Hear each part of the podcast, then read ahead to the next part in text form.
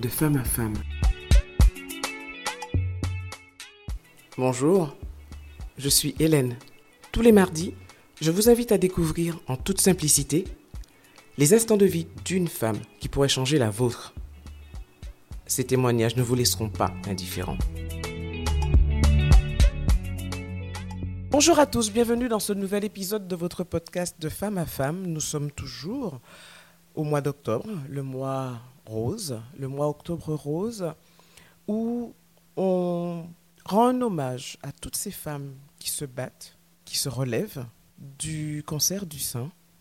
J'aimerais, avant de vous présenter la personne qui est avec moi aujourd'hui, vous préciser une chose. Le cancer du sein, ce n'est pas qu'en octobre. Ce n'est pas que octobre rose. C'est toute l'année. Donc n'hésitez pas à manifester votre soutien et à être à l'écoute avec bienveillance de toutes ces femmes qui passent par cette épreuve. Aujourd'hui, pour en parler, et elle nous racontera son histoire, j'ai le plaisir d'accueillir Gertie. Bonjour Gertie. Bonjour Hélène. Trop contente que tu aies accepté de venir à mon micro. Merci, je suis ravie de partager ce moment avec toi. Merci. Et avec les autres femmes aussi. Avec les autres Ah femmes, oui. parce que c'est un sujet que, que tu connais très bien. Alors, c'est un sujet que, oui, que je connais très bien parce que, effectivement, j'ai eu un cancer du sein en 2017. Donc, euh, c'est une épreuve qui a été euh, difficile. C'est une tranche de vie, on va dire, euh, à la base qui était douloureuse, mais qui, effectivement, au fil du temps, je me suis rendu compte que c'était, on va peut-être en parler après, que c'était une bonne chose, on va dire, entre guillemets. Comment tu as découvert ton cancer? Alors, euh, en fait, euh, il est important de le préciser quand même. J'avais eu un accident qui, à la base, n'était pas très très grave, deux ans et demi auparavant, et qui s'est aggravé parce que j'ai eu une, euh, une sorte de maladie orpheline. J'ai eu ce qu'on appelle une algodystrophie, et ça m'a immobilisée pendant plus d'un an. En fait, je, ne pouvais pas marcher, donc c'était beaucoup de séances de kiné. Euh, enfin bon, ça a été une période très très difficile. Au bout de deux ans et demi, je me suis dit bon, allez, quand même, je vais reprendre mon travail parce que je ne peux plus rester dans cette euh, situation et peut-être qu'en retravaillant, ça va, ça va m'aider. Et en fait, je me préparais parce que c'était au mois de décembre et je voulais reprendre mon travail en janvier. Et puis, ben, du coup, j'ai eu à faire un examen, euh, une mammographie, parce que j'en faisais euh, tous, les, tous les deux ans, depuis l'âge de 40 ans. En faisant cet examen, j'ai appris qu'effectivement, qu'il y avait quelque chose qui n'allait pas. Donc, le radiologue m'a demandé de revenir pour faire un complément d'examen. Donc, j'ai fait une échographie et là, j'ai appris effectivement Enfin, c'est pas lui qui me l'a dit directement. Il m'a demandé d'aller voir mon médecin très très très rapidement. Quand je suis partie voir mon médecin très très rapidement, il m'a dit non non c'est pas moi. Surtout allez voir la gynéco. Bah, En fait, ça- ça ajoute à l'anxiété. Alors en fait, ce sont des gens qui me connaissent depuis très très longtemps, donc ils ont compris ce qui se passait et en fait il y a une sorte de peur qui s'était installée. Mais et chez en toi fait, aussi, vu leur réaction. Euh, moi pas du tout. Pas du tout? Non, non non, j'étais pas. Pour moi, euh, il y avait quelque chose, mais euh, je n'avais pas du tout euh, spécialement euh, pensé au mot cancer, en tout cas. Et donc, j'ai été voir la gynécologue et là, on a dû faire une biopsie. J'ai dû aller à l'hôpital où j'avais accouché, faire l'examen. Mais comme j'avais des copines qui avaient eu euh, le cancer du sein juste avant moi, elles m'avaient dit comment ça se passait. Et en fait, euh, selon la couleur, euh, hein, donc on cache un petit peu, les médecins cachent pour pas voir au moment du prélèvement, mais j'ai quand même vu. Bon, jusque-là, je me suis dit, ça peut pas être ça, ça peut pas être moi. Et quand la gynécologue m'a... On a fait les examens et elle m'a appelé... euh, Enfin, moi, je l'ai rappelé parce que je lui ai dit, mais écoutez, j'ai fait des examens, on n'a pas encore les résultats. Elle me dit, euh, la, la, la secrétaire me dit, bah écoutez, euh, je transmets au médecin tout de suite. Et le médecin m'a appelé et, et c'est là qu'elle m'a, elle m'a annoncé, elle m'a dit que les nouvelles n'étaient pas très bonnes. Et elle a été très agréable parce que me l'a annoncé au téléphone hein, très rapidement parce qu'il fallait aller très très vite. Et elle a rajouté, euh, les nouvelles sont pas très bonnes, mais euh, on va s'occuper de vous. Vous êtes entre de bonnes mains. Jusque-là, je... rien. Pas de panique. Pas pour de panique, en non.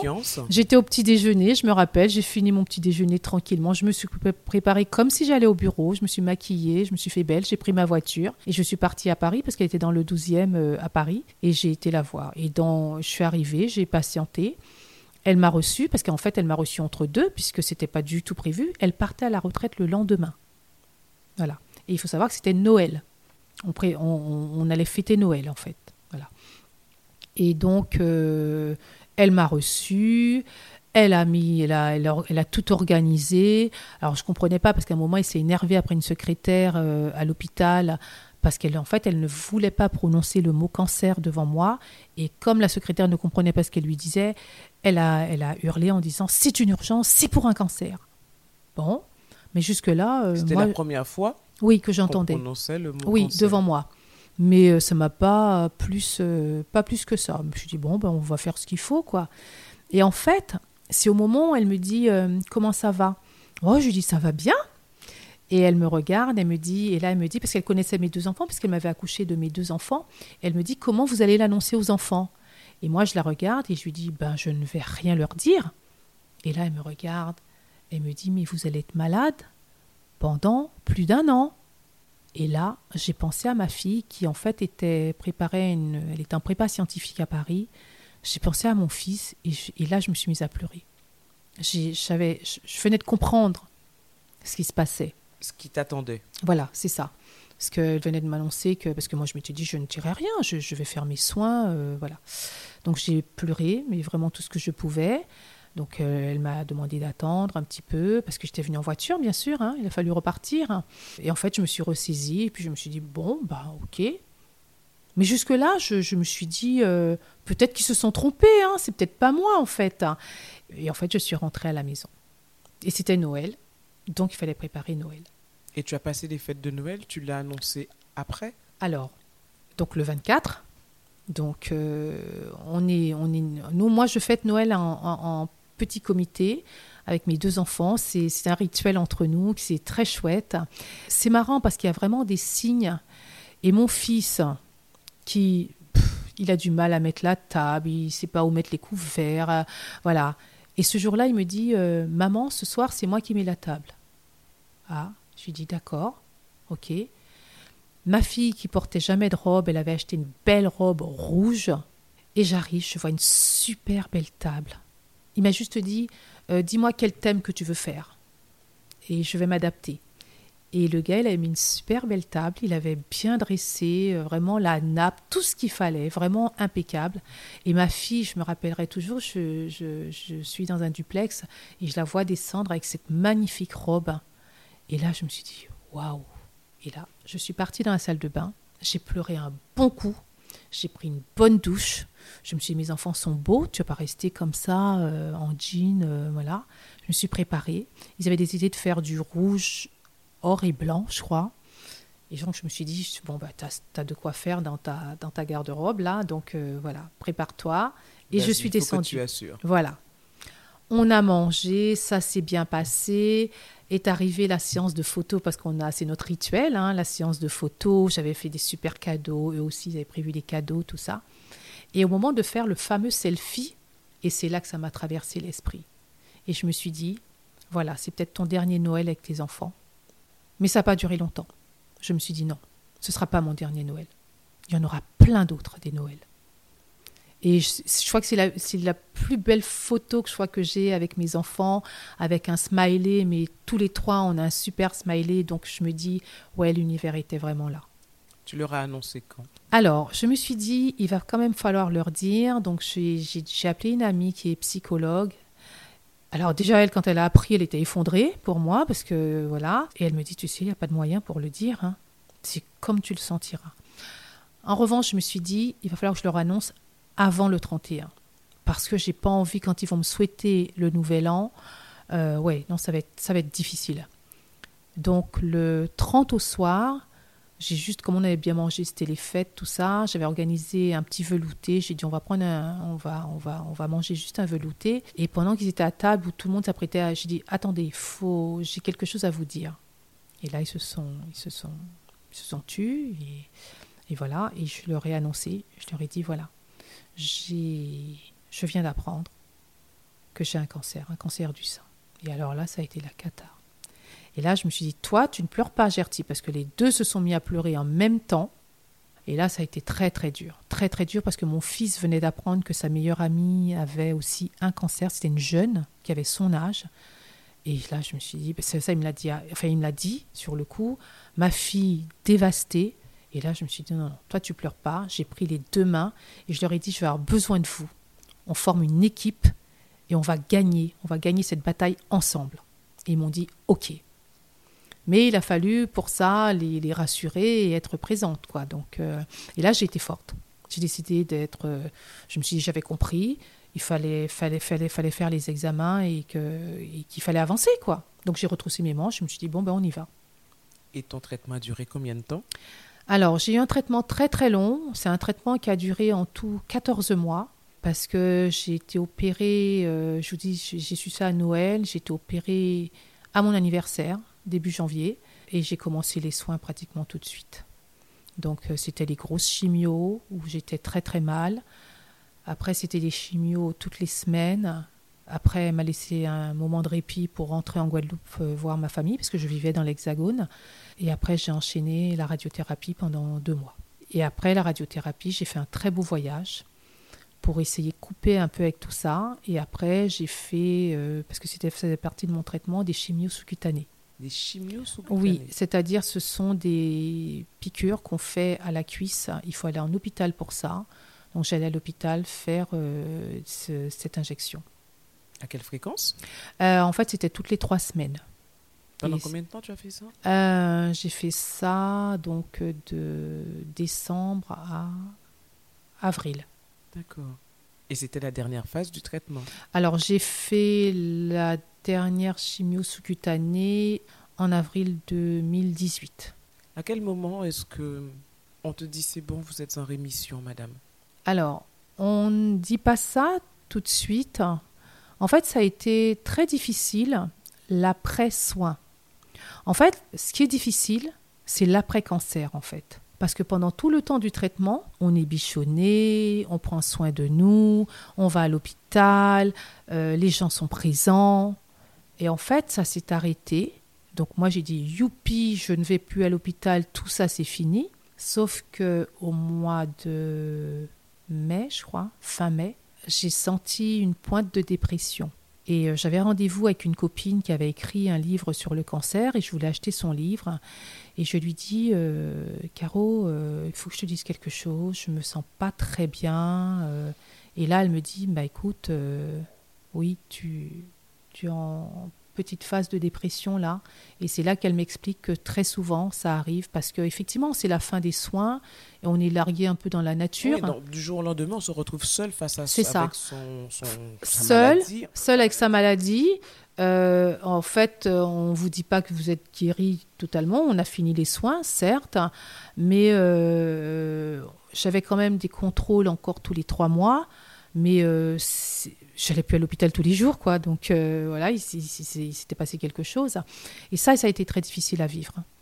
Et c'est en fait, c'est en parlant, c'est pour ça que c'est important de parler, de dire les choses avec les personnes qui ont vécu la même chose, parce que ça nous permet de comprendre un petit peu ce qui se passe.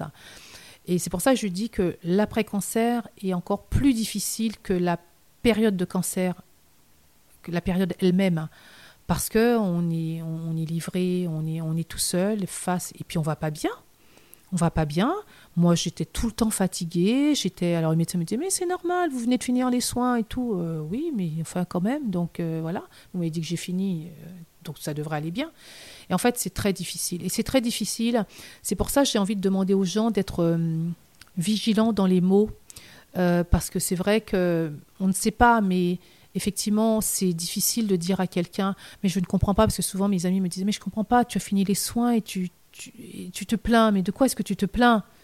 Sauf que j'étais très très mal, quoi. J'étais très très mal comme beaucoup de femmes qui, qui, qui, qui, qui continuent à souffrir, en fait, hein, parce que ce qu'il faut savoir, c'est que le cancer, c'est un... On est, on, tout est mis à mal. On est mal psychologiquement, on est mal physiquement, on est mal émotionnellement. Et en fait, ça s'arrête pas, ça. Les soins se sont terminés, certes, mais les produits sont là dans le corps. Euh, j'ai des syndromes, ce qu'on appelle des syndromes pieds-mains. J'ai j'ai l'impression de marcher sur des braises en permanence, encore aujourd'hui. Et on a des douleurs partout dans le corps. Ça, ça fait très très mal, quoi. Donc c'est pas évident. À partir de quand tu as eu l'impression de, de te redresser, de te dire, Gertie, ça va aller? Assez rapidement quand même, hein. je me suis dit, je ne je, pas, je suis pas de nature à me plaindre. Je me suis dit, bon, ok, d'accord, je suis fatiguée, j'ai mal partout. Et là, j'ai pris euh, la décision parce que du coup, ma fille avait passé ses concours, euh, elle était en école d'ingé, donc tout allait bien. Ben, je me suis dit, bon, mais moi, je pars en Guadeloupe. J'ai décidé de rentrer en Guadeloupe. Je, je, suis arrivée en Guadeloupe avec une valise. En fait, j'ai fait le choix de, de venir, comme j'aime à dire, j'avais rencontré le docteur Henri Joseph et je lui avais dit je suis venu me guérir en Guadeloupe. Et il m'a regardé, il a souri, il m'a dit waouh, vous avez tout compris vous. Et en fait, c'est ça, c'est-à-dire que j'ai été soignée. Hein. On est soigné, hein. on est soigné par des chimios, par des traitements lourds, mais on n'est pas guéri pour autant. Il fallait se guérir. Ce cancer, pourquoi il est arrivé comme ça un jour dans ma vie? Se poser des vraies questions. Et là, je me suis dit, je ne veux plus avoir la vie que j'avais avant, donc j'ai décidé de m'installer en Guadeloupe de venir chercher dans la nature de, de ma Guadeloupe que, que, que, je connaissais, mais que je, je, je, venais en vacances que 15 jours dans, dans l'année. Et, et, en fait, j'ai trouvé mon équilibre parce que j'ai trouvé des thérapeutes pour m'accompagner, des gens très compétents, notamment un psy que j'ai rencontré qui à la base était, devait m'aider par rapport au cancer parce qu'on a, on a un suivi euh, euh, pour le cancer. Et en fait, il m'a dit, mais oui, mais vous allez rester en Guadeloupe parce que j'ai envie de repartir au bout de huit mois. Ça n'allait pas. Et euh, il m'a dit, mais non, vous avez, vous avez votre place ici. Je vais vous aider. Je vais vous aider à rester. Ça fait combien de temps maintenant que tu es là? Ça fait trois ans et demi. Donc la Guadeloupe a réussi. Ah oui, ah oui, ah oui, oui, je suis très très heureuse d'être là. En fait, je prends tout le côté bénéfique de la Guadeloupe, cette nature, les rivières, les, les, les vraiment, et je, je, je, me nourris de tout ça et ça me fait énormément de bien. Donc c'est comme ça que je me guéris en fait. J'ai décidé de me guérir de cette façon-là. Parce qu'en fait, ce qui a été... Alors ça m'a poussé à rester aussi parce que j'avais fini les traitements et en fait, dans ma famille, il y avait plusieurs cas. Je vais même dire beaucoup de cas de cancer. Et je me rappelle, les médecins m'avaient dit pendant les traitements, euh, on s'occupera de ça après. On s'occupe de vous là maintenant, on verra ça après. Effectivement, j'ai fait euh, ce qu'on appelle de la génétique pour comprendre. Et effectivement, je suis ce qu'on appelle BRCA2. BRCA2. Voilà. Alors, Gertie va nous expliquer ce que c'est qu'être BRCA2. Alors, en fait, euh, en fait c'est breast cancer, je ne sais plus quoi, en fait, et deux parce que, en fait, dans mes gènes, du côté de mon père, en fait, j'ai hérité de ces gènes, de ces gènes, il y a une, ce qu'on appelle une mutation génétique. Donc, en fait, effectivement, mes cousines, et dont deux que je connais sont mortes du cancer du sein. Mon père, ses frères sont décédés de cancer, de cancer du pancréas. Et donc, euh, ça a été un peu euh, difficile à entendre, mais je me rappelle, j'étais, j'étais avec ma cousine et Paris m'avait appelé, c'était l'Institut Curie, euh, pour faire le point. Et en fait, moi, je pensais qu'elle m'appelait pour me dire, mais tout va bien. Et en fait, elle me dit, parce que je lui dis, regardez, il fait beau, euh, je suis au soleil, je suis au bord de la piscine et tout. Et puis elle me dit, euh, ouais, c'est bien, ça, c'est chouette et tout. Et puis elle me dit, vous pouvez vous isoler un petit peu? Et je lui dis, oui, d'accord. Et là, elle m'annonce le truc. Alors là, ça a été plus dur que le cancer, en fait parce que je venais de comprendre que j'avais hérité de quelque chose qui, voilà. Et je me suis dit, mais non, mais c'est juste une blague. Je lui dis, mais vous n'êtes pas trompé Elle me dit non. Et, euh, et c'est là qu'elle me dit, ben, vous, vous rentrez à Paris. Elle me dit, passez vos vacances. Je me rappelle, c'était au mois de juillet. Elle m'a dit, passez vos vacances et on se voit en septembre. En termes de suivi, ça se traduit comment? Alors, en termes de suivi, euh, ça demande. Euh, alors, c'est ce qu'on appelle, on m'appelle, je fais partie des femmes phares, ce qu'on appelle les femmes à risque, c'est-à-dire euh, sujettes à, à, développer plusieurs cancers. Donc, elle savait qu'en gros, que c'était à 90% du côté de mon père, mais il fallait quand même faire des examens avec ma mère. Euh, avec mon autre sœur qui, elle, n'avait pas eu de cancer, parce que j'ai une sœur qui a eu un cancer aussi, six mois avant moi. Et en fait, euh, il fallait faire des examens complémentaires ici au CHU pour, euh, avec une, une oncogénéticienne pour comprendre. Donc voilà. Et je suis partie à Paris, effectivement, au mois de septembre. Et ça a été très dur. Ça a été très dur parce que j'étais à Curie.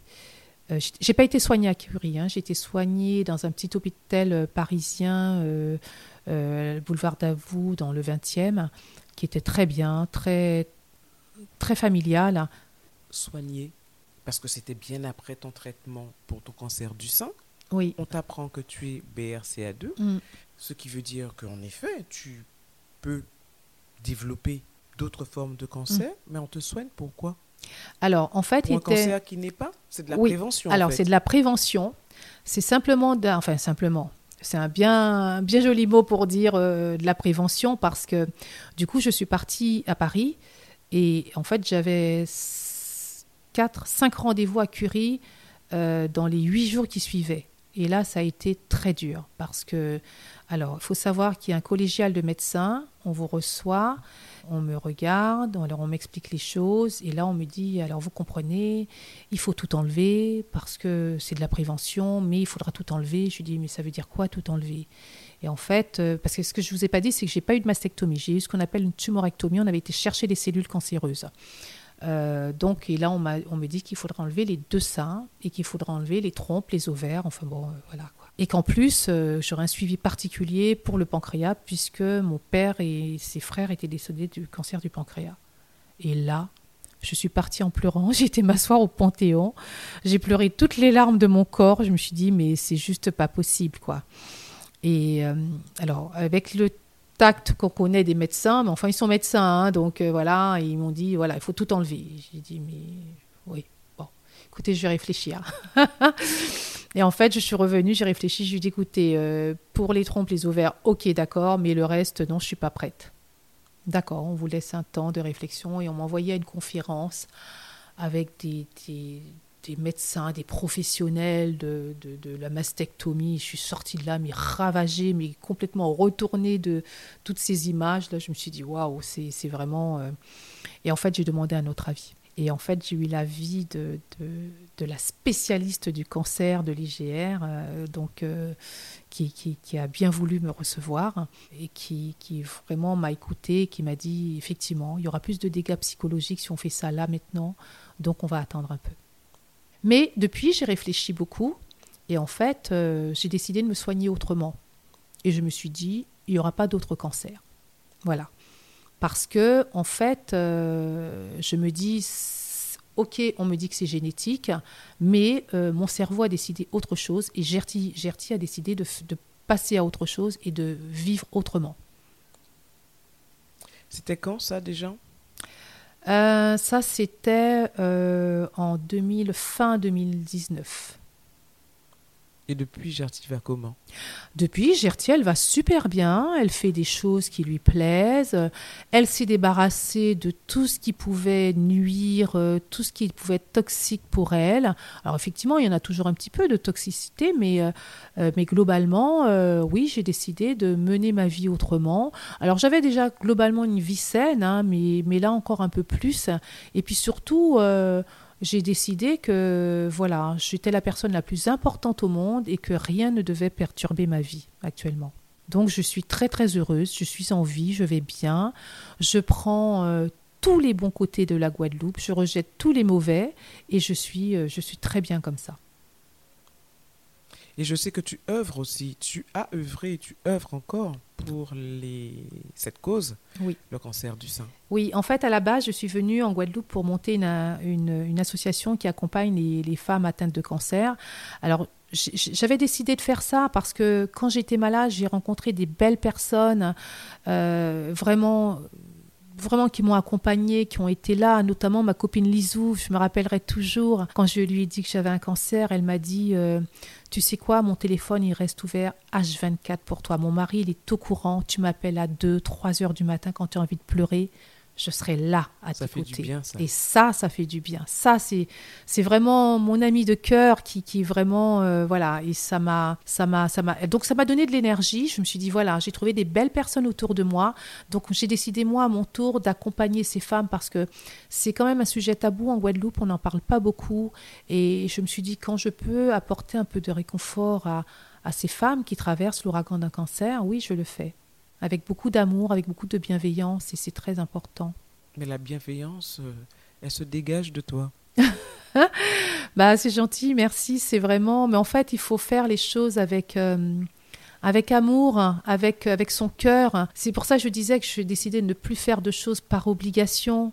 C'est-à-dire que quand j'aime quelqu'un, quand, quand je donne, je donne avec tout ce que j'ai. comme euh, voilà. Et je, je dis toujours, quand il n'y a pas d'amour quelque part, mettez de l'amour, vous allez trouver de l'amour en fait. Et c'est ce que j'ai décidé de faire. Qu'est-ce que tu dirais, premièrement, aux femmes qui apprennent là qu'elles ont un cancer du sein? Et qu'est-ce que tu dirais, deuxièmement, aux personnes qui sont autour Alors, les femmes qui viennent d'avoir un cancer, je leur dirais, c'est difficile, mais c'est pas insurmontable. Entourez-vous de belles personnes déjà pour pouvoir supporter cette épreuve, parce que c'est une douloureuse épreuve, il faut le savoir. Alors aujourd'hui, je peux me permettre de dire que c'est un cadeau pour moi. Le cancer est un cadeau, mais je ne le dirais pas à une femme qui vient de savoir, d'apprendre qu'elle a un cancer, parce que c'est pas un cadeau sur le coup. Hein. Mais là, aujourd'hui, moi, je peux me permettre de dire ça. Et les personnes qui entourent ces femmes, j'ai envie de leur dire, soyez bien, soyez bienveillants. C'est difficile pour vous aussi, mais juste un regard, poser une main, un geste euh, de tendresse, de, de, bienveillance, d'amour, euh, proposer un thé, demander à la personne de quoi as-tu besoin, de quoi est-ce que tu as envie en ce moment? Ne lui demandez pas comment elle va, parce qu'elle va mal en fait. Donc surtout, restez, euh, restez vous-même. Ne pleurez pas sur le sort de la personne parce qu'elle ne veut pas. En tout cas, je ne voulais pas qu'on pleure autour de moi. Et, et, vraiment, je vous dis, euh, euh, des petits gestes, des petits gestes d'amour tout, tout simples. Voilà, euh, dire euh, voilà, j'ai trouvé une petite manque, j'ai pensé à toi, je te l'ai emmené. De la bienveillance, tout simplement. De la bienveillance. En quoi ce cancer a-t-il été un cadeau pour toi? Alors, ce cancer a été un cadeau aujourd'hui, je peux le dire, hein, mais pendant deux ans, j'ai pas dit ça. Hein, donc, parce que ça m'a permis de comprendre que la vie, la vie est cadeau, que la vie est importante que rien n'était plus important que la vie. Aujourd'hui, on est là, demain, on ne l'est plus. Parce que c'est aussi ça le cancer. Hein. C'est que quand j'ai dit tout à l'heure que ça m'a traversé l'esprit, cancer égale mort quand même quelque part, même si aujourd'hui on en guérit. Mais il faut savoir qu'il y a des femmes qui meurent encore du cancer. Et euh, oui, c'est un cadeau parce que ça m'a révélé à moi-même, je suis devenue la vraie Gertie, celle que je devais être tout le temps. Et aujourd'hui, je suis celle-là, cette personne qui, et je vous dis, je suis la personne la plus importante au monde parce que je prends soin de moi, je prends soin de, mon, de ma santé mentale, de ce que je suis et des gens que j'aime autour de moi. Et ça, il n'y a pas plus beau cadeau. C'est très touchant, c'est très touchant ce témoignage. On arrive malheureusement au terme de, de cet échange. Merci pour ce message fort que tu as passé euh, aux femmes et aux hommes. Oui, les hommes surtout. Mm. Qui euh, accompagnent leurs compagnes, mm. leurs tantes, leurs sœurs, leurs mères, toutes ces femmes qui sont atteintes du cancer du sein. Et comme je le disais au début, je le reprécise, le cancer du sein, c'est toute l'année. Pas qu'en octobre. Pas qu'en octobre. Et puis surtout, c'est une affaire de famille. C'est pas que la personne qui est touchée parce que alors très souvent on a tendance à dire les gens disent mon cancer. Alors moi, c'est pas le mien. Hein. Je n'en veux pas. c'est un cancer qui est arrivé. La puissance des mots. Oui, la puissance des mots, tout à fait. Et surtout, j'ai envie de dire aux gens, faites bloc, faites famille à ce moment-là, faites front ensemble et la personne gagnera cette bataille-là, parce qu'elle est importante. D'être entourée, d'être chouchoutée, de, de se sentir en tout cas en confiance avec des gens qu'on aime. C'est très important. Je suis extrêmement heureuse que la Guadeloupe fait la gentille que face à moi. Bah oui, mais en fait, il y en a beaucoup. Moi, j'ai rencontré de très très belles femmes en Guadeloupe, notamment toi, Hélène. Donc, c'est vraiment, je suis, je suis vraiment ravie. Je suis émerveillée quand mes copines de près me disent mais, comment tu as pu t'adapter en Guadeloupe? Et j'ai dit ben ouais, parce que je suis heureuse, je fais des choses que j'aime, je vois des belles personnes, j'ai rencontré des personnes merveilleuses, je continue à rencontrer. Alors peut-être parce que j'ai une fréquence euh, vibratoire très haute, ça fait qu'effectivement, je, je, on les rencontre, on les attire, c'est ça. Merci à toi d'être venue à moi. Merci, merci à toi Hélène. Je te merci à toutes ces femmes, merci à toutes ces familles. Et de bien profiter de la Guadeloupe. Merci. À très bientôt. Prends grand soin de toi. Mais je sais déjà que tu prends soin de toi. oui, avec grand plaisir. À bientôt, Jati. À bientôt.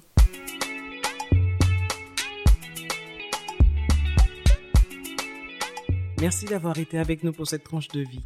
Si vous avez apprécié, pensez à vous abonner à ma chaîne YouTube Femme Co pour ne manquer aucun épisode.